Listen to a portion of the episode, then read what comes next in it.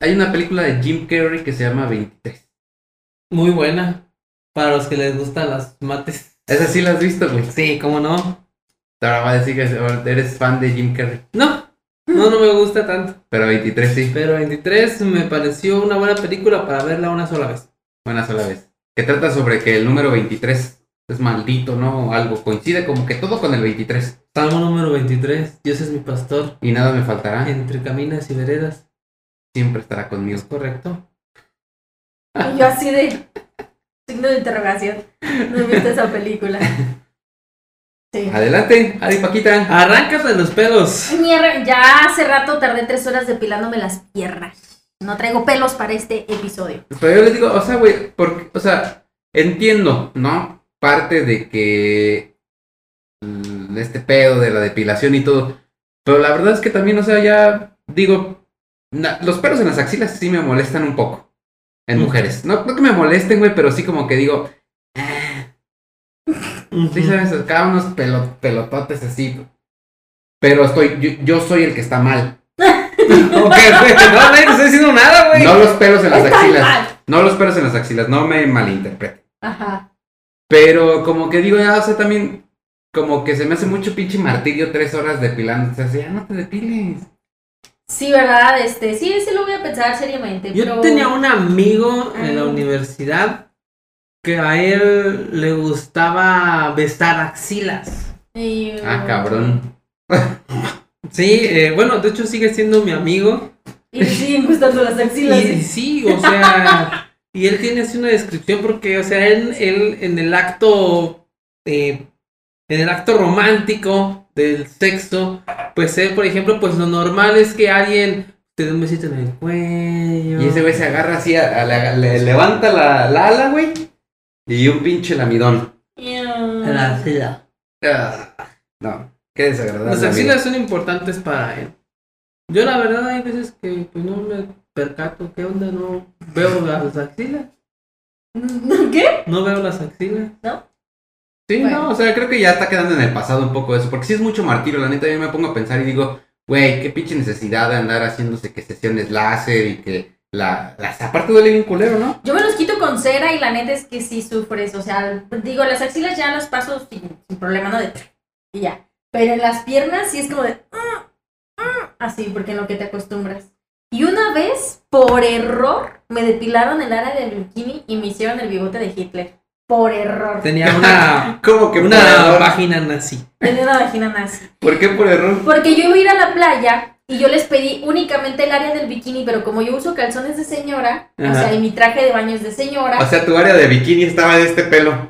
¡No, cállate! No, o sea, que yo nomás quería que me recortaran pues, los bigotitos, ¿no? Los que salían de ladito nomás. Así, Ajá, los aquí de en O la- sea, la- el muslo. En la Sí, verija. Los del muslo, ajá. Tú ibas a que te depilaran la verija. Sí, sí, sí, sí. No, o sea, sí, pero nomás como de ladito, ¿no? Ajá, sí. Y entonces la morra, pues yo así bien nerviosa, y yo estaba ahí acostada, y yo así como de qué chingados. Y de repente, y yo, ¡ah! Y luego, no, o sea, dejé esa cama sudadísima de lo nerviosa que me puse. Yo dije, no, pobre morra. Ya cuando me levanté, obviamente te arde todo ahí abajo. Cuando me levanté y yo, ¡ay, güey! ¿Qué pasó? y la chica, pues siempre estás, ¿no? Así el brasileño. Y yo, ¿cómo que el brasileño? Ya si uno veía a Paquita desnuda, tenía que hacerle así. Hi, Hitler. ¿Tú, tú, tú, tú te depilas el área. pues no sé cómo se diga, los hombres no se le puede decir de bikini, ¿o sí? Eh, sí, pues también hay bikini, ¿no? Yo, nomás maquinita así. O sea, así ya. dejar pues ahí. Sí, nada de rastrillo, nada, nada. de sí. ¿Tú? Yo, por ejemplo, en la parte de arriba, pues sí, no me los quito por completo. Pero. eh, pero sí, pues el área escrotal, ¿verdad? Yo sí le paso ahí porque no sé, yo siento que como que puede pasar un accidente un día, sí, no me los quito. Ah, que- ¿No sería más peligroso si se los quitan? Yo tengo miedo, o sea, yo por eso los recorto nomás. ¿Pero te has hecho, has hecho algún diseño específico? Hasta ahorita nada más me los he planchado. No, una vez te hiciste un corazón. Posiblemente. Yo me hice un murciélago ahora que salió la de Batman. Chingón. Bueno, basta de. Sí, no, ¿qué, De qué- pelos. Qué forma tan eh, peculiar de Bueno, iniciar. pero, pero queda, ¿eh? Queda, porque del personaje que vamos a hablar tiene muchos pelos. Ah, Sí. Ok. Tiene- No sé si los tenga ahí abajo, pero sí los tiene Seguramente. en la parte de arriba. pues es, es- Muchos pelos. Iniciamos entonces, mi querida Ari Paquita, mi querido Sensei, Dracolones allá en casita. Iniciamos con la transmisión del episodio número 23.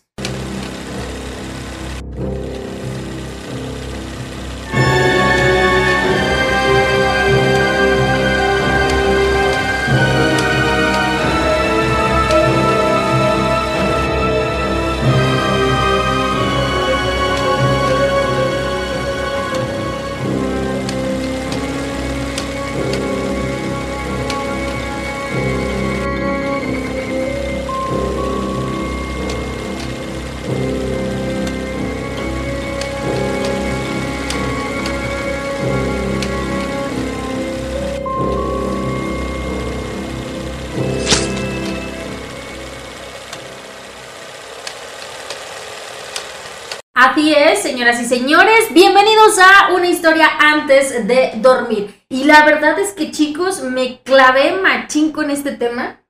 Ya saben que a mí me encanta el pedo de la mente y todo este merequetengue y así, cosas así, que, que parecieran fantasiosas, salidas de una película y cosas de esas.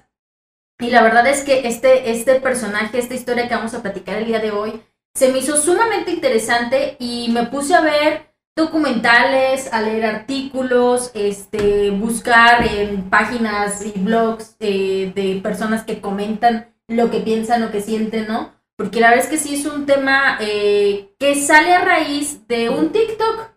Lo vi en un TikTok, algo que pareció muy curioso, que lo vamos a tocar un poquito. Y dije, ah, tú, este está interesante. Y me empecé a profundizar en el tema, ¿no? Yo le titulé La realidad. Cállate. Pues mira polvo aquí. Es que para la gente que no sabe, yo quise escribir mi capítulo como lo hace Fernando en una computadora. Déjame trabajar. Y, y no pude. Eh, te aplicó, pues, este, técnicas ancestrales. Sí, yo necesito escribirlo con puño y letra para Para el poder. siguiente capítulo va a venir con cincel y piedra. Ay, esto. Va a tener una pinche piedrota. Bueno, aquí escribí mi capítulo. Cállense ya. Total, titulé La realidad de la que vivimos solo es un producto de tu mente. Ah, cabrón. Muy bien. ¿Sí? Ajá. Por ejemplo, Fernando, tu Sí. realidad puede ser que sea únicamente un producto de tu mente y que tengas dinero o no lo tengas, todo depende de tus pensamientos y de cómo generes tú tu mundo y tu universo.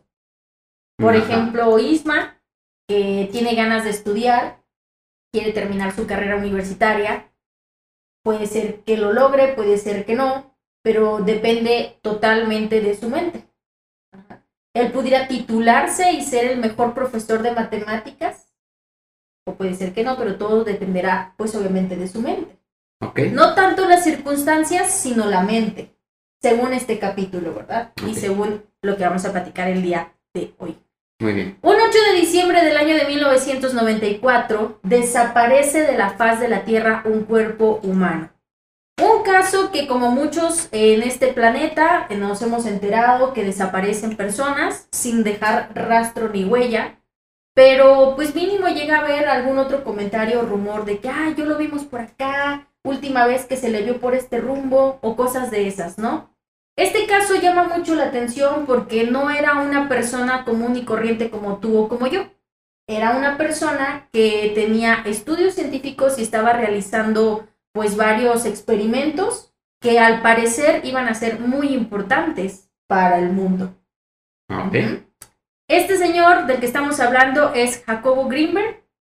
Es un doctor eh, mexicano, un científico, que a sus 12 años se apasionó por el estudio de la mente a raíz de la muerte y el fallecimiento de su mamá por un, un problema cerebrovascular.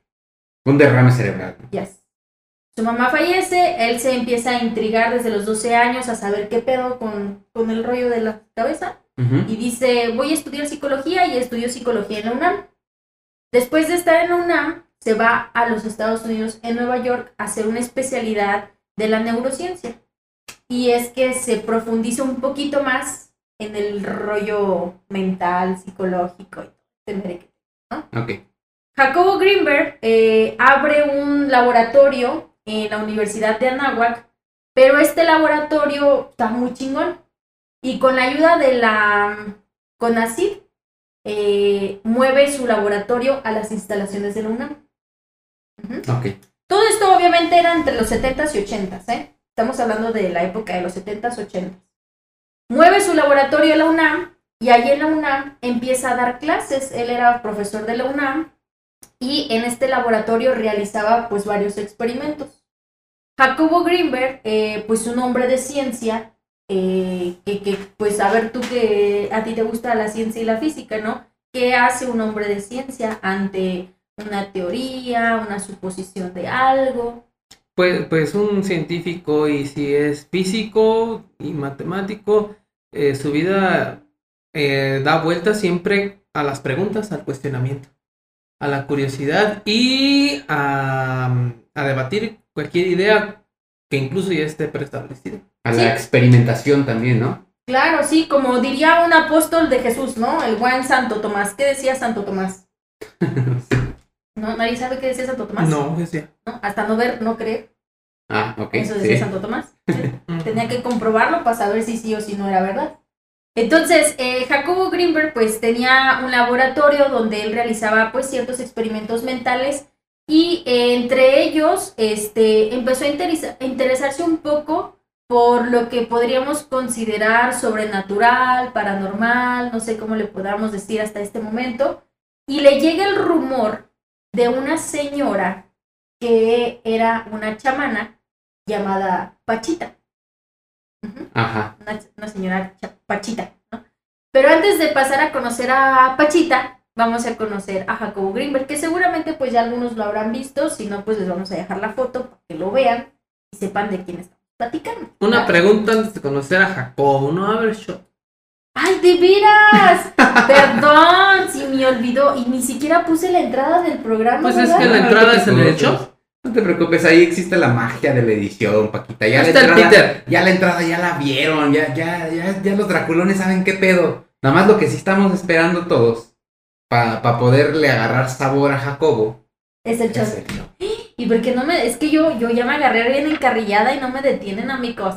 Lo siento. Aquí nos lo echamos y seguimos platicando. Entonces, mira, nos lo tomamos mientras vemos la foto de Jacobo. Me Ándale. Muy ¿Eh? bien. Ahí está. Salud. Salud, draculones. Salud. Salud. Y vamos a ver la foto de Y Jacobo. veamos la foto de Jacobo, ¿ok? Mm, Barba tupida. Ese no, no se, parece que no se hizo la depilación brasileña. este, Mm. Para nada. Ni bigote de Hitler. No. Este lo trae así peludote. O sea, yo me imagino los huevos de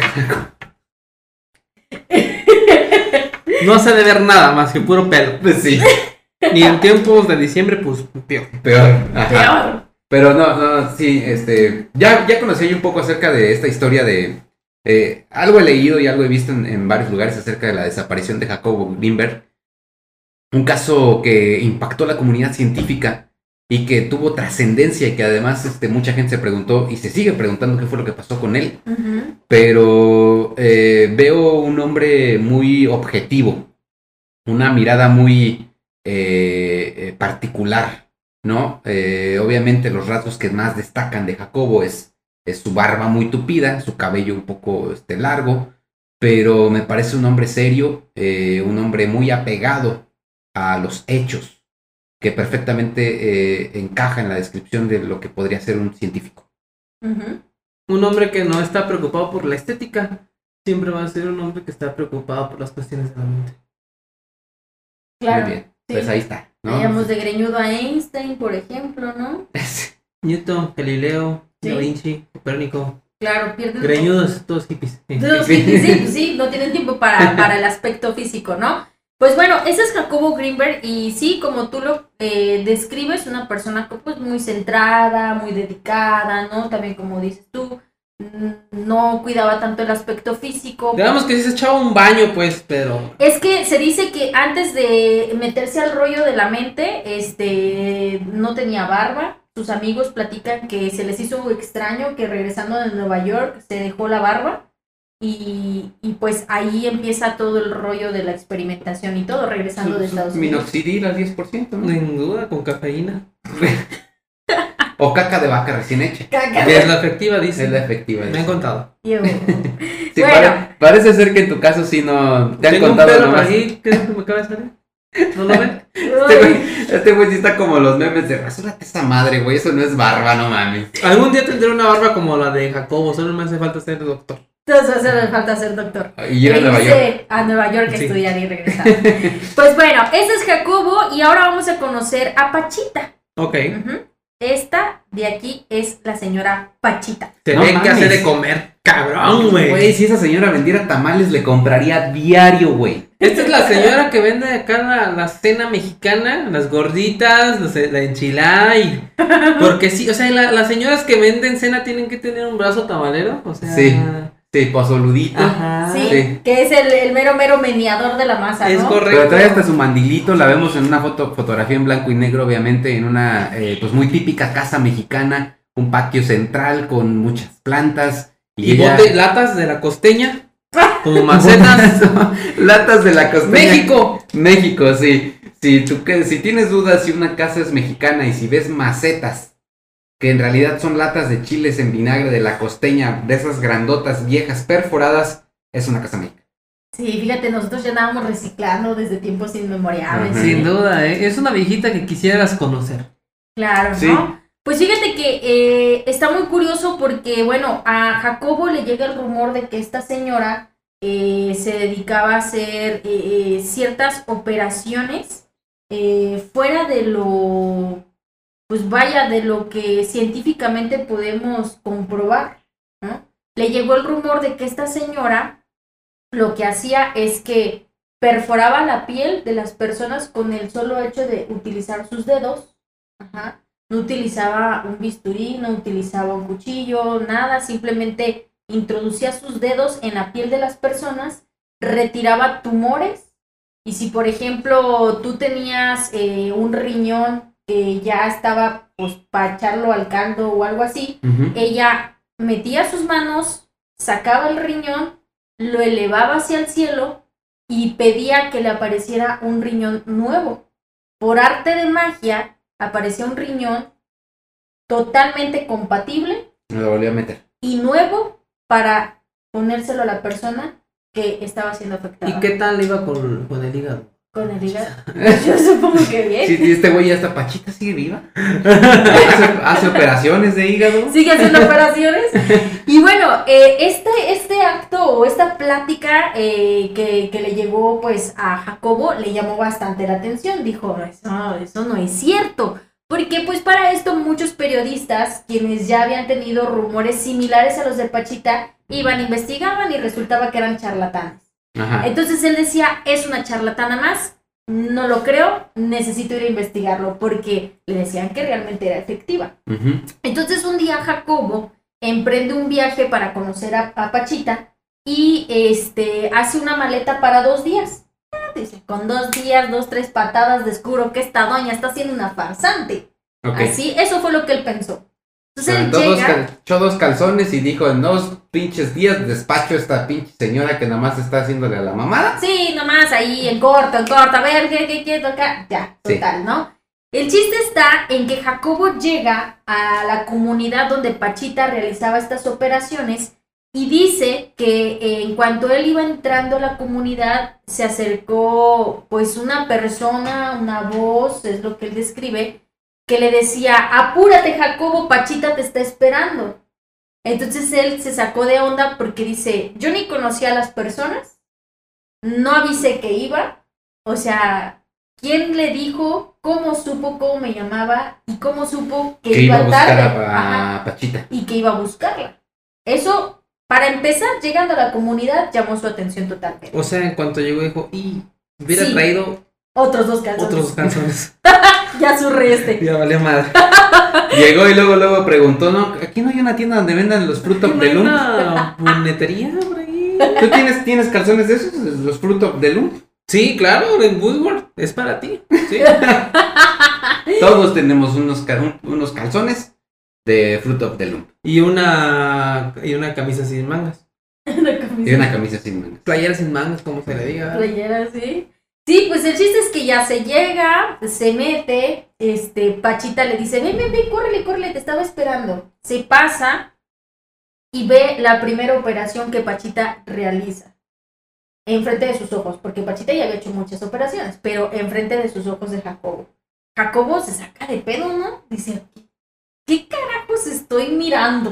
O Ajá. sea, güey, no me metí nada antes de llegar aquí, ¿no? O sea, vengo en mis Todavía ni desempacaba este güey. Sí, no, o sea- Directito a la acción. Se sacó, o sea, salió sumamente confundido y de dos días que iba a quedarse en ese lugar se queda dos años. ¡A la chinga! Se queda dos años. Con la misma ropa. Con la misma ropa y los mismos calzones Jacobo lavados. es de los míos. Sí. Es de los míos. Se queda dos años para profundizar en el tema de Pachita y saber qué carajos estaba sucediendo en ese lugar, cómo era posible, qué, qué estaba pasando, por qué sus ojos veían algo que parecía salido de una película de ciencia ficción. Y entonces escribió un libro que se llama Los chamanes de México. Hay un capítulo dedicado especialmente a Pachita donde explica el trabajo detalle a detalle de Pachita y la experiencia que vivió con ella. Eh, Jacobo dice que lo que Pachita le comentó es que ella podía realizar esta serie de experimentos, una, porque ella tenía un poder que un dios, eh, no recuerdo si era azteca o maya, pero vaya, de alguna cultura, una civilización, una Azteca, cultura quiero pensar. ajá, este, prehispánica, se la dio. Ajá, o sea, era un don que un dios ¿Us- ¿Ustedes creen en, en ese rollo de los curanderos, de los chamanes? No, Tú no. no. Yo sí. O sea, a- a- yo, yo conozco casos médicos que de repente van así a hospitales, médicos reconocidos y todo, y no, no pueden dar con un diagnóstico o con un- o mucho menos con una cura real. Ya. Y luego los llevan con, ¿Con una chamana? con una chamana o chamán o curandero o huesero o lo que tú quieras y se componen. Yo te voy a decir que sí, porque a mí una chamana me hizo un trabajo. Ah, que la chingas. Sí. Sí, sí, sí. Era, era, espérate, te voy a contar cuándo fue. Este, era el año 2016, 2017 más o menos. Eh, yo estaba trabajando en la radio de la Z y empecé a tener problemas. Primero no me bajó durante seis meses. Y no, amigos, no había susto de embarazo porque, pues no. Eh, entonces fue otra cosa. De seguro fue cuando traías ahí el pedo bien alemán y pues... Sí, ¿verdad? Y alborotó a la nación. Alborotó la nación. No, este, pero yo no me di cuenta que no me había bajado. La verdad es que no, no me percaté que no llegaba la regla hasta después de seis meses que conté las toallitas y me di cuenta y dije, ah, cañón, ¿cómo no he comprado toallitas desde hace seis meses? Y ahí fue donde me di cuenta, la primera instancia. De segunda, este, no aguantaba más de un minuto sin tener ganas de ir al baño y eh, tenía problemas de, ¿cómo dicen? Incontinencia. No. Incontinencia. Incon- incontinencia. Incontinencia. Ajá. Ajá. Entonces yo pasaba un minuto y si yo ahorita estaba grabando el podcast y me andaba del baño, literal, tenía que estar la taza aquí al lado porque si Pero no. ¿para qué te estás dando todos los síntomas de un embarazo? Pero no lo era. Entonces eh, fui a los doctores y me dijeron que tenía que hacer ejercicios de, de Kegler o Kegler. Los, de- los Así, mira, que- les voy, a, les voy a decir cómo son esos ejercicios. Ahí va, ¿eh? Son muy efectivos para ¿A que sí muchas son? cosas. ¿A que sí son así? Es, sí, pues tienes que hacer todo con la pelvis, ¿no? Ajá. Entonces estar apretando desde De hecho, ahorita adentro. los estoy haciendo. ¿Tienes útero? ¿Eh? No, pero se hace con acá también. des- eh, eh, previene la eyaculación precoz. Sí, yo he escuchado eso también. Entonces, Nomás lo he escuchado, no he practicado. No. No lo he practicado y ya los dos aquí haciéndolo. No, entonces, este, me dieron medicamentos y no se me quitaba. Entonces, entonces, me llevaron con una curandera, una chamana y... ¿De dónde te llevaron? Pati? ¿Eh? A un cerro. un No, bosque. no, no, una casa normal. Sí era una casa muy humilde, este... Es que, es que es un patrón, ¿no? Como que los curanderos, los este, chamanes, estas personas que practican este tipo de medicina alternativa, me atrevo a llamarle, son personas así. O sea, no vas a ir, no vas a, ir a la tienda de un cura, a, a la casa de un curandero y vas a llegar a una pinche mansión de tres pisos. No, fíjate que está muy Porque no te da, no te da, güey, no te da. Sí, no, no te da confianza. Pero llegas a una casa humilde y te acuestan en un petatito, ¿verdad? Y la señora saca ahí entre sus comistrajos Es correcto. unas hierbas.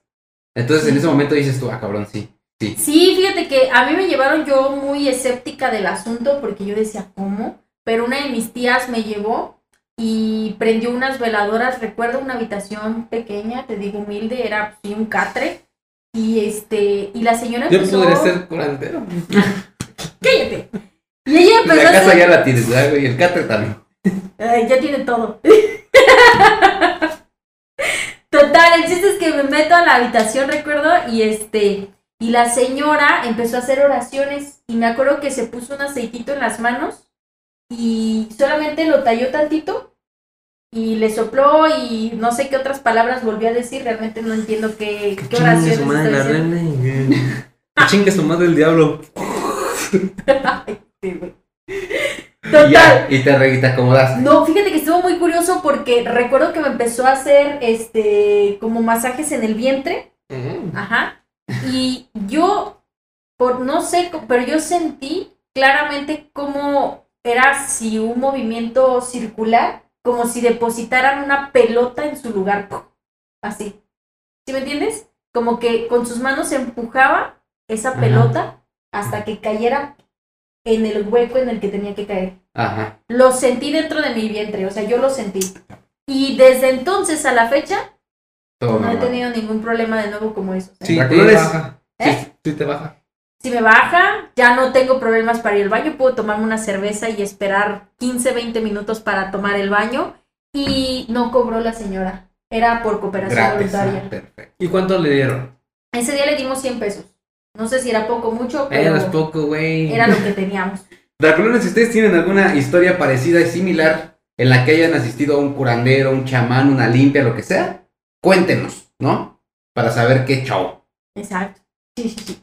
Pues continuamos con la historia de Pachita y Jacobo. Pues situaciones como esta que yo les acabo de contar, Jacobo las observó, pero a niveles diferentes, ¿eh? No nada más era acomodar una matriz en su lugar, como fue en mi caso. Sino Pachita realizaba operaciones, eh, como les decía, eh, de corazón, de pulmones, tumores, cáncer, o sea, cosas de ese tipo. Y por aquí vamos a ver una imagen de Pachita en acción. Bien. Ahí está nuestra querida Pachita.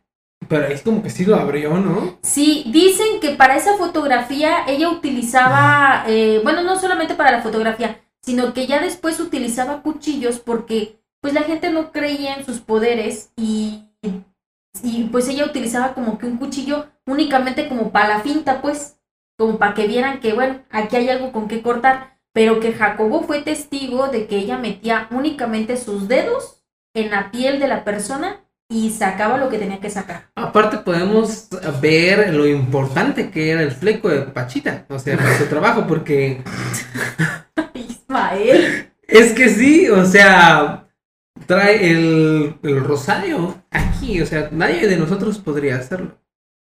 Sí, cierto. Trae un rosario colgando en la cabeza. Sí, por ¿Y ejemplo, todo, qué es ese globo? Hay es como un globo. plato, ¿no? ¿Eh? ¿Plato? No, yo veo como un globo, ¿no?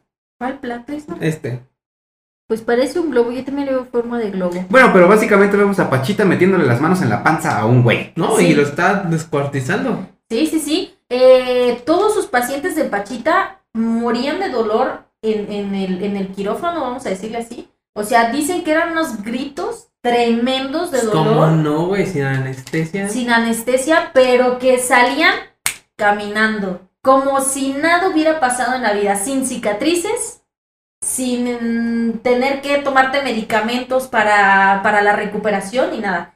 Hoy te operaba Pachita, salías tú por la puerta como si nada en tu vida hubiese pasado. Así de milagrosa era esta señora. Pero También hacía uh, operaciones estéticas. No sé.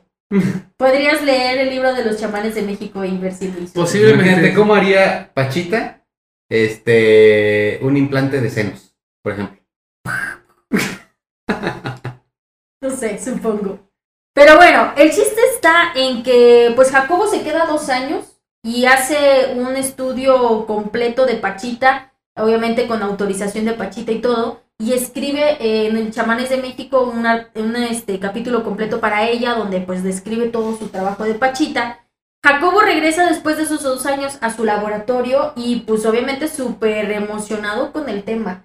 Empieza él a practicar telequinesis, telepatía, dermoóptica y entre otro tipo de eh, actividades, ¿cómo le podemos decir? De la psique, cosas que pues parecen... O sea, como que este güey, no- a partir del, del estudio de Pachita, como que ya empezó a decir, ah, cabrón, si hay algo en la mente, a ver, deja Sí. ver si puedo hacer esto, si puedo esto, esto, otro, y... Sí, sí, Pachita le dijo que todo su poder, como les decía, venía de un dios ancestral, pero que aunado a eso, ella controlaba su mente y le dijo a Jacobo que todo estaba en la mente. Ajá, que ella a través de la mente curaba eh, a todas estas personas. Entonces Jacobo empieza a investigar la telequinesis, telepatía, lo empieza a practicar. Y con niños de Toluca, de Nevado, Toluca, seguro yo creo pienso, ¿no? Pero con niños que vivían en Toluca, empieza a practicar la dermoóptica. Vamos a ver cómo... Eso, hay unas imágenes de cuando estaba con los chamacos. ¿Qué es dermoóptica? Perdón. La dermoóptica es un... Vamos a, vamos a ponerle así. Es un poder, vamos a poner así como un superpoder, en el que eh, con el puro tacto de tus dedos, si yo los coloco en tu mente, o sea, bueno, perdón, en tu frente, puedo leer tus pensamientos y ver tus imágenes mentales sin que tú me las comuniques y sin que hasta tú mismo las leas. Con el solo hecho de poder poner los dedos en la frente de una persona. Y eh, esto a raíz de que Jacobo descubre, o pues con los estudios y libros y lecturas y todo eso, que antes de que nosotros pudiéramos hablar, todo lo comunicábamos, comunicábamos perdón, y eh, nos comunicábamos y explorábamos por medio del tacto. Pues es más, hasta un bebé. Un bebé, antes de hablar, le pones y anda en la tierra, en el piso, Tocando todo, sí. tocando todo. Dice Jacobo, o platicaba Jacobo en uno de sus libros, que cuando empezamos a hablar perdemos este sentido del tacto tan a ese grado. Entonces la dermoóptica es el poder de poder Ver ver imágenes a a través, del del tacto. exactamente. entiendo. Ajá. Perfecto. Entonces, este, pues aquí vamos a ver imágenes donde hay niños. Este, primero, pues ahí, ¿qué es lo que ven en esta primera imagen?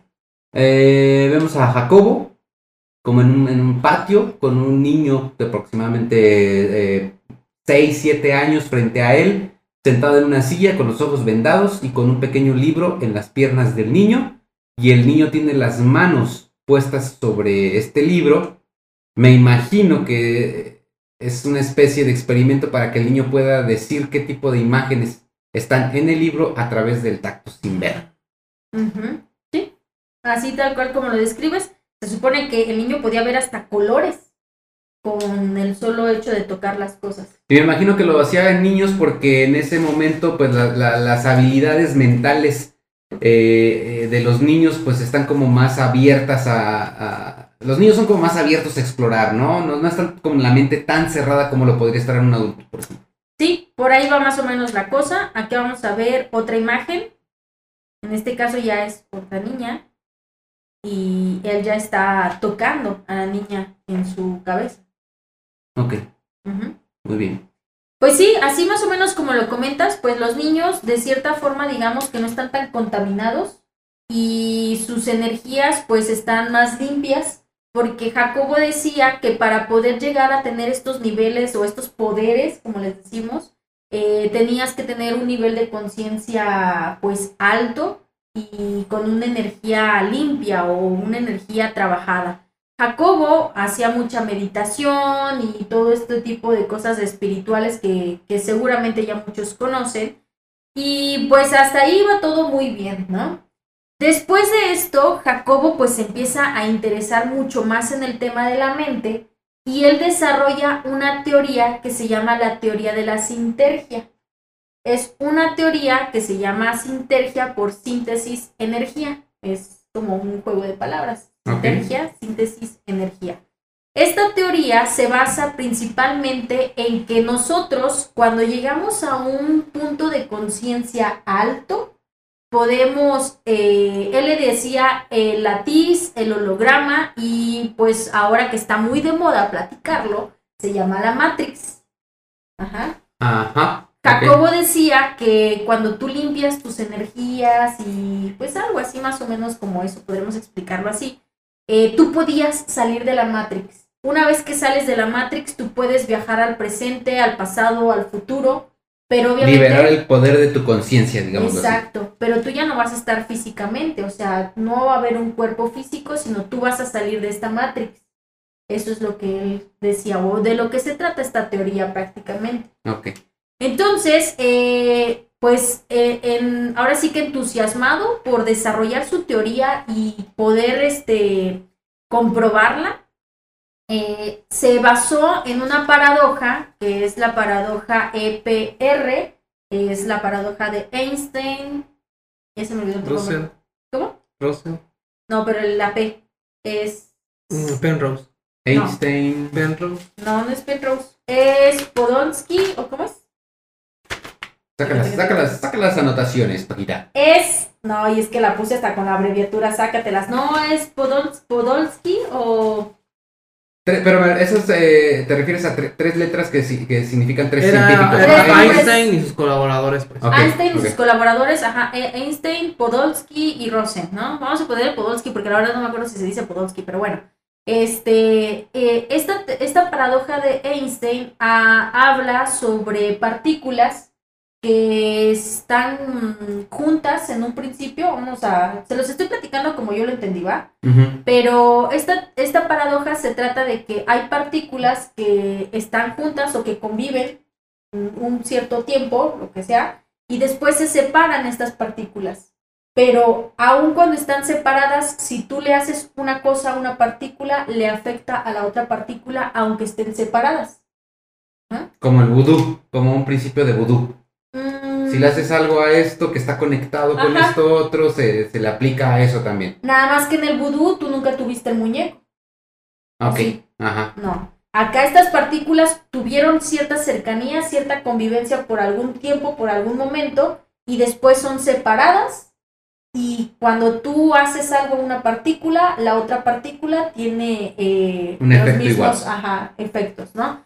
Entonces, bajo esta paradoja, eh, Jacobo decide realizar un experimento en el que iban a juntar a dos personas, una persona de la India y una persona mexicana para que convivieran y al momento de ser separadas viéramos si esta para, o sea, bajo esta Se paradoja aplicaba. se aplicaba que tuvieran algún efecto estas personas. Jacobo decía que todos nuestros cerebros estaban conectados. Actualmente lo que piensa Kenny, lo que piensa Peter, lo que piensas tú que nos estás viendo, lo que piensa Isma, eh, Fer y yo, está conectado. Pero están aislados por un campo. Y a esto eh, llega un momento en el que podemos como intercomunicarnos de cierta forma. Todo esto no es consciente, ¿eh? Todo es inconsciente. Y se crea una cosa que seguramente ya han escuchado ustedes que se llama mente colectiva. Ajá. Sí, sí, sí. Dice, decía Jacobo que no podíamos, yo no podía escuchar los pensamientos que tienes tú, ni los que tiene Kenny, ni los que tiene Peter, porque me volvería loca. Igual que ustedes a su vez los míos, ni nada, o sea, porque nos volveríamos locos. Imagínate cuántas personas existen en este mundo Pudieras escuchar lo que piensan todos, ¿no? y estaríamos pero si vueltos locos, ¿no? Entonces, por eso hay unos campos que inhiben que nos conectemos de cierta forma, ¿no? Pero pues al final de cuentas llegamos a tener una mente colectiva y no sé qué tal. Total, el chiste está que Jacobo decide hacer un viaje a la India para poder emprender este experimento y poder comprobar su teoría. Pero cuando él va a viajar a la India, desaparece. Es cuando desaparece. Es cuando desaparece. Ok. Fíjate, vamos a ver un video, un pedacito chiquito de una de las entrevistas que tuvo Jacobo. Quiero que ahora vamos a sacar teorías nosotros de la desaparición de Jacobo, ¿ok? Ok. Eh, quiero que después de este video me digan ustedes si creen que realmente Jacobo era una persona que hubiera desaparecido de la faz de la Tierra sin dejar rastro, así como así, ¿va? Ok. Vamos a ver este pedacito de video. Bueno, primero, no entiendo por qué alguien se toma el atributo de juzgar el entendimiento de los otros. O sea, es, es muy extraño. En segundo lugar, eh, en toda creación de una teoría, para el creador de la teoría, la experiencia de la creación es un evento extraordinariamente interesante. Ahí hay una entrevista donde había varios eh, ponentes y había un experto de budismo, un experto de chamanismo, él con la teoría de la sintergia, este, y otros tantos más, y exponían temas que, ¿qué es la conciencia? ¿Qué es no sé qué? Y cuando le preguntan a él, era muy juzgado. O sea, lo que tú estás diciendo está, está mal, ¿sabes? O sea, es O tonto. sea, a él le tiraban mucha mierda. a Le los tiraban mucha güeyes. cajeta. Pinches culos, güey. Sí. Pinches vatos, Siempre tirando al mexicano. güey. Sí, güey. Siempre tira- Y no, y sobre todo por las ideas que tenía Jacobo, pues eran como que sacadas de otro planeta. Y eh, Jacobo es considerado como, pues como Tesla, por todo lo que realizó de trabajos y para lo adelantado que estaba para la época. Pero las personas lo juzgaban o tiraban de a Lucas por sus, sus eh, este, Ideas, y todo. Pero podemos, o sea, lo que hizo Tesla lo podemos ver, lo podemos palpar ahora. Pero lo que hizo Jacobo, pues no hay nada. Bueno, pero, pero, a- pero como que presentó antecedentes de lo que ahora conocemos como las neurociencias modernas. Algo así, vamos a, fíjate, vamos a, ahora vamos a platicar. Eh, ¿Cuál es la teoría, después de ver este video, por qué creen que Jacobo haya desaparecido? Yo creo que no desapareció. Porque en realidad no, nadie puede desaparecer, ¿no? O sea, físicamente es imposible que alguien desaparezca. Que alguien provoque que tú ya no estés o que no te vean es, es distinto. Para mí, o sea, una pinche agencia de inteligencia de algún país no, no, no provocó la desaparición, pero reclutó a Jacobo, que hoy podría estar aún realizando investigaciones secretas para el desarrollo de experimentos que tengan que ver con el poder mental. Sí, o sea, hay una de dos. O sea, imagínate que esto que cuenta Ari pueda ser verdad. ¿Cómo repercute en el mundo como arma militar? Como avance científico para una nación. Es invaluable, inconcebible y hasta ahorita impensable. Ok, ¿cuál es tu teoría sobre su desaparición? Ah, que algo le pasó en la India. Algo le pasó en la India. Bueno, pues el 8 de diciembre de- del año de 1994, Jacobo desaparece de la faz de la Tierra y aquí te vienen varias teorías de su desaparición. La primera es que Jacobo estaba casado con una chica llamada Teresa, y no es la Teresa de la telenovela, sí era malvada, pero no como la otra. Esa hembra es Mala. esa hembra daño. Y fíjate que estuvo muy curioso porque cuentan que Jacobo estaba ya con maletas en puerta para irse a la India, desaparece. Eh, Teresa no da. Ah, porque nunca tomó el vuelo, me parece. nunca O sea, tomó el vuelo. o sea, exactamente. Esa teoría, de que, algo le- de esa teoría de que le pasó algo en la India quizá no aplica porque no tomó el vuelo. Exactamente. Teresa no, no da eh, parte a las autoridades ni a su familia de que Jacobo había desaparecido. Eh, se empiezan a dar cuenta porque semanas después, semanas después de la desaparición de Jacobo, él tenía un congreso en el que se tenía que presentar, pero no llegó. Se le hizo extraño a la gente porque Jacobo jamás faltaba a sus congresos. Entonces, eh, una persona se le hizo sospechoso, pero pensó, se fue a la India, güey, se retrasó el vuelo, algún Algo pedo pasó, algo tuvo pasó por allá. allá, ¿no? Sí, era el año del 94, no teníamos WhatsApp como lo tenemos hoy en día, para ver qué pedo. Y entonces no preguntaron, pero su hija de Jacobo empezó a tener pues esta espinita de que algo pasaba, su familia también, y le preguntan a Teresa. Teresa dice que todo estaba bien, que no había pasado nada, pero no era cierto, Jacobo estaba desaparecido. Entonces, uno de los amigos de Jacobo decide empezar la búsqueda porque se le hacía muy extraño y cuando van a catear la casa de Jacobo, se dan cuenta que las maletas jamás salieron de la casa de Jacobo. Las maletas quedaron en la casa de Jacobo. Los dos calzoncitos Fruit of the Loom que tenía Jacobo, Ahí estaban. ahí estaban. ¿Revisaron el jardín? ¿En el jardín? ¿Quién sabe? A lo mejor ahí está enterrado, ¿no? Ahí lo enterraron. ¿no? Esa es una cosa. Se dice que Teresa eh, era una chica muy temperamental y que incluso Jacobo le llegó a platicar a sus amigos que le tenía miedo a Teresa porque Teresa era una mujer que se dejaba llevar por sus emociones y cometía cualquier pendejada. Se cagaba en la cama. Como Amber, fíjate, como Amber. Y entonces, eh, la primera teoría es que Teresa lo desapareció. Por dos cosas. La primera, por un crimen pasional. La segunda, porque Teresa pertenecía a la CIA. Y es que ahí te va el merequetengue. Cuando Jacobo regresa de Nueva York, Teresa se le mete por los ojos a Jacobo. A huevo. o sea, A huevo. Ajá. Y se le hizo muy extraño porque, fíjate que hay una película que es muy difícil de encontrar. Yo tardé mucho en encontrarla. Se llama Los secretos del doctor Jacobo Greenberg.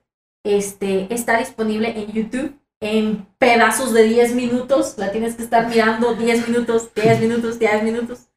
Y en esta película, el director creativo quería plasmar como una película de ciencia ficción más que existe en el planeta. Pero cuando se da cuenta de todo el desmadre que hay en esta historia, dijo, no, ¿sabes qué? Yo la quiero llevar a otro nivel. Esta película se estrenó en el año 2020 en un festival de cine de aquí de México, pero no tuvo tanta difusión porque la neta es que está bien cabrona. Él buscó a la hija, a un policía de aquí, un policía de los Estados Unidos, los amigos de Jacobo y los entrevistó a cada uno sobre la situación de Jacobo. Y ahí te va todo el desmadre que se encontró. Resulta ser que la historia que ellos cuentan es que Teresa pertenecía a la CIA y se le metió por los ojos a Jacobo. ¿Por qué? Todavía no sabemos bien por qué, pero se le metió. Y que Teresa tuvo que ver en la desaparición de Jacobo. Teresa era de armas tomar, según palabras de Jacobo hacia sus mejores amigos, de que le tenía miedo a su esposa. Después, este director de cine investiga y encuentra que hubo un policía que fue asignado por el gobierno mexicano para dar, eh, pues con Jacobo, porque su hija, al, ver no, al no ver respuesta de Teresa ni de ninguna otra persona, en el programa de siempre, en domingo, saca la fotografía de su papá desaparecido. Y entonces el gobierno voltea a ver qué pedo, qué pedo, güey, qué está pasando. Y entonces empiezan a buscar a Jacobo. Asignan al comandante Padilla, quien era el encargado de la investigación de ver qué chingados pasó con Jacobo en este planeta. Entonces Padilla empieza la investigación y pues empieza a preguntarle a muchas personas a ver qué business, qué sucedió, investigar a los hermanos, primos, tíos, todo lo que tuviera, ¿no? Y de repente le empieza, le llega un, un comunicado de que en Estados Unidos eh, había un registro de una persona con las características de Jacobo y las características de Teresa, a quienes estaban bajando de una camioneta y subiéndolos a vehículos diferentes en una gasolinera común y corriente de los Estados Unidos. Ok. Le llega el mensaje a Padilla, Padilla se lo manda a los familiares y los familiares ya no pueden seguir la investigación por falta de dinero. Dinero. Ya no pudieron más, pero el pedo no acaba ahí. Decía Padilla, "Cuen- a ver, tú dime, ¿en qué, ¿en qué mundo o en qué investigación el presidente de la República te llama para saber cómo va el caso de una persona desaparecida? Pues ninguno. En ninguno. Y el presidente de en aquel entonces, que estamos hablando de los años 90, ¿era quién? Pues depende, antes Gortari. del 94 o después del No, 94. Gortari, Gortari. En el 94. En el 94 pues se hizo el cambio Cedillo. entre Cedillo y, Sí. y este, Ernesto. Ced- Ernesto Cedillo. Bueno, pues el buen Cerillo fue el que se comunicó para saber qué business, qué estaba pasando. Por, por, ¿Cómo vas con el asunto, Padilla? Y Ajá. Padilla, pues como que, a ver, ¿y tú qué pedo, no? ¿Quién eres? Ajá, sí, sí. ¿Y tú quién eres? ¿A tú qué andas? ¿Tú de quién eres? Pues le dan la orden a Padilla de que calme el pedo, porque ahí te va. Para en esos mismos años se divulgó en el internet de que había eh, documentos oficiales de la CIA de investigaciones y de proyectos que llevaban gente como, ¿se acordarán de ese capítulo donde platicamos de esta rusa? Donde había una guerra fría. Nina Kulagina. Ajá, donde había una guerra fría entre Rusia y Estados Unidos y que ellos fabricaban personas con poderes mentales. Sí. Bueno, Sí. esos eh, proyectos, esos archivos salieron al aire, por decirlo así, en el Internet. Y entonces se encontraron que en varios de estos archivos estaba plasmado el nombre de Jacobo Greenberg. Entonces resulta ser que cuando se dan cuenta de esto, Padilla descubre que Jacobo trabajaba para una universidad de los Estados Unidos. Pero nadie sabía, ni su hija, ni Teresa, ni nadie sabía que Jacobo estaba realizando estudios y experimentos para una universidad de los Estados Unidos. Ok. Entonces, eh, al darse cuenta de todo este desmadre Padilla, le dicen a Padilla que ya se calle y que ya no haga más nada. De un día para otro, la familia busca a Padilla en las oficinas de, de- del señor Justicia y no lo encuentran.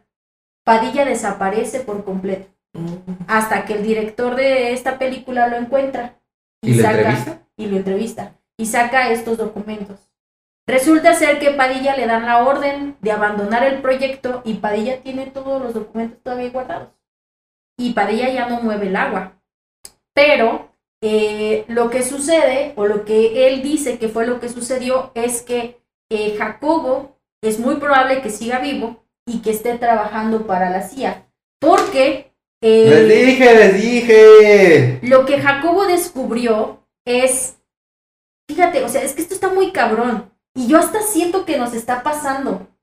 ¿Sí? O sea, ahorita lo que estamos viviendo es un efecto de lo que Jacobo llegó a hacer. Somos un experimento más de lo que está pasando, o sea, de, lo, de los descubrimientos que hizo Jacobo. Porque decían que si alguien descubría todo lo que Jacobo estaba haciendo, iba a poder controlar prácticamente al mundo. Totalmente. Iba a poder controlar mentes de manera colectiva. Entonces, imagínate, o sea, Volver zombies, ¿no? A todos. Exactamente. O sea, ¿te imaginas el poder tan cabrón que Jacobo descubrió? Y por eso es que está reclutado y se dice que pues sigue trabajando para la CIA y realizando experimentos para ellos, investigaciones y taca, taca, taca. Eso es lo que se dice. ¿Y qué pasó con Pachita? Pachita murió. Pachita trabajó lo que tenía que trabajar, sacó todos los riñones que tenía que sacar, pero Pachita murió. Ok, órale.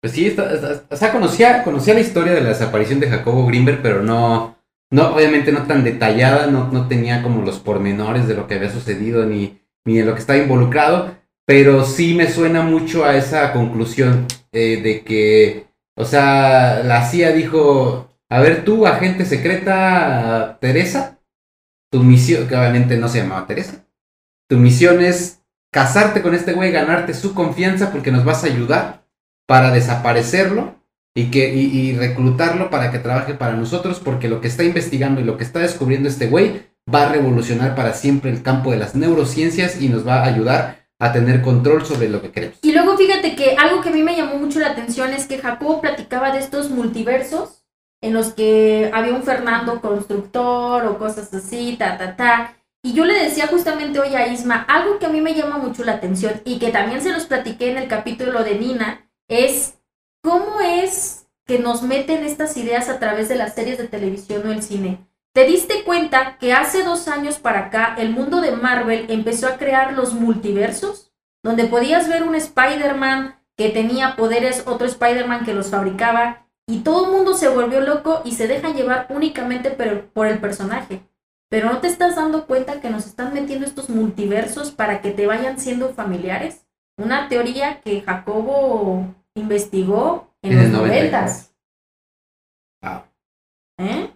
Fíjate nomás cómo está de cabrón todo el algo que tengas que decir para despedirnos de este episodio. Te veo pensativo, te veo, no sé, güey, preocupado. No me ¿qué convencen muchas cosas del caso. O sea, No, hay cosas que, que, que simplemente no acepto, ¿no? O sea, como por ejemplo, porque había cosas en el internet cuando todavía no existía el internet. Es como del 98 para acá. Sí. Es algo, ¿no? O sea, pero bueno, pues esos documentos existían desde antes. Alguien los pudo haber subido. Eh, a mí esas cosas de que puedo leer tu mente y tocarte y No, te a lo mejor mi mente todavía no está tan avanzada como para poder decir, va, pues sí es cierto. Pero tampoco me quiero cerrar a la posibilidad de que no sea así porque nada es cierto hasta que se demuestre que es falso. Lo contrario. O sea, Pues ahí, que, ahí quedará la pregunta y la incógnita. pero te habla de países primermundistas, como los Estados Unidos, de que le invierten a los campos nuevos.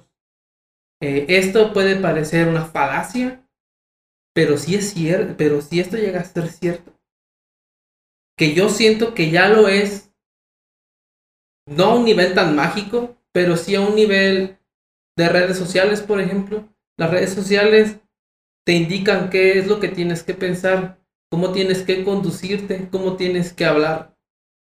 Ya hay un pensamiento colectivo ahí. Y quien se sale de la norma es el raro. Es pasa a ser un rarito, ¿no? O sea, Sí, completamente de acuerdo. hay que ver la película o la o no sé qué sea, Paqui. ¿Cuál? La de Ah, la, en la docuserie. do- do- Hay que verla. Es una película documental. Es este un director español. eh, les digo, no tuvo di- no tuvo difusión. No, no entiendo por qué. Bueno, sí entiendo por qué. Eh, se dicen cosas muy cabronas en esa docuserie. La van a Hay que verla, encontrar. hay que verla. Y otra cosa, que, que, Jacobo, pues no fue un güey que sacaron del agua de Xo- de Xochimilco, sino era una persona que había estudiado, entonces. eh, Queda la incógnita. Queda una incógnita. queda la incógnita. ¿Ustedes qué piensan sobre el caso? Este, Paquita, siempre nos pones a pensar, nos pones a reflexionar con estos temas este, mentales, con estos temas de que los poderes de la mente, y ahora involucrando un caso de la desaparición de una persona sigue sin poderse resolver. Eh, me parece bien interesante este mundo del chamanismo, de, de los curanderos y todo Sí. esto. Entonces, pues nada, o sea, déjenos ahí los comentarios. Eh, ¿Qué piensan sobre esto? ¿Qué pudo haber ocurrido con Jacobo Greenberg? Y pues si tienes algo que agregar para despedirnos, Paquita, adelante. Nada más que todo, todo el trabajo de Jacobo este, está hecho libros. Hay, no recuerdo si son 26, 27, 36, 37, algo así, recuerdo un número 6, 7, de libros que Jacobo escribió. Y hay un libro que se llama Mente, Conciencia y Espacio. Este, que bueno, este libro tiene tres tomos y se dice que este libro únicamente los físicos o matemáticos lo pueden entender porque tiene demasiadas fórmulas. Pero si alguien está interesado en el tema, muchos de los libros de Jacobo, muchas de las investigaciones que hizo, dan pie a lo que hoy, después de varios años, eh, se puede hacer con la meditación, el espiritismo, eh, ese tipo de cosas. Pero eh, si tú te interesa un poquito más este tema, puedes empezar con el libro de chamanes de México y, este, y de allí agarras vuelo y puedes empezar a entender los demás libros que Jacobo escribió. Están disponibles al público. Perfecto. Pues nos despedimos entonces del episodio Sí. número 23. Yes. El misterio tras la desaparición de Jacobo Greenberg. Y pues nada, darles las gracias, Dracolones, de que estén nuevamente con nosotros en una historia antes de dormir. Espero les haya gustado este episodio. Y déjenos ahí cualquier comentario que tengan. Así es. Adiós, amigos. Bye bye. Hasta la próxima. Chamanes, chamanes, curanderos, mándenos videos de su trabajo. ¿Por qué no? ¿Cómo se llama nuestro correo? Eh, historia.dormir.gmail.com. Ahí. Porfa. Y vamos a exponerlo. A ver qué tal. Hasta la próxima, Dracolones. Bye bye. Chao. Bye. Hey, espera, ¿a dónde crees que vas? Si este video te gustó, dale pulgar arriba. No te olvides de dejarnos tus comentarios aquí abajo y suscríbete a este canal. Y recuerda, nos vemos en la próxima historia antes de dormir, si es que puedes.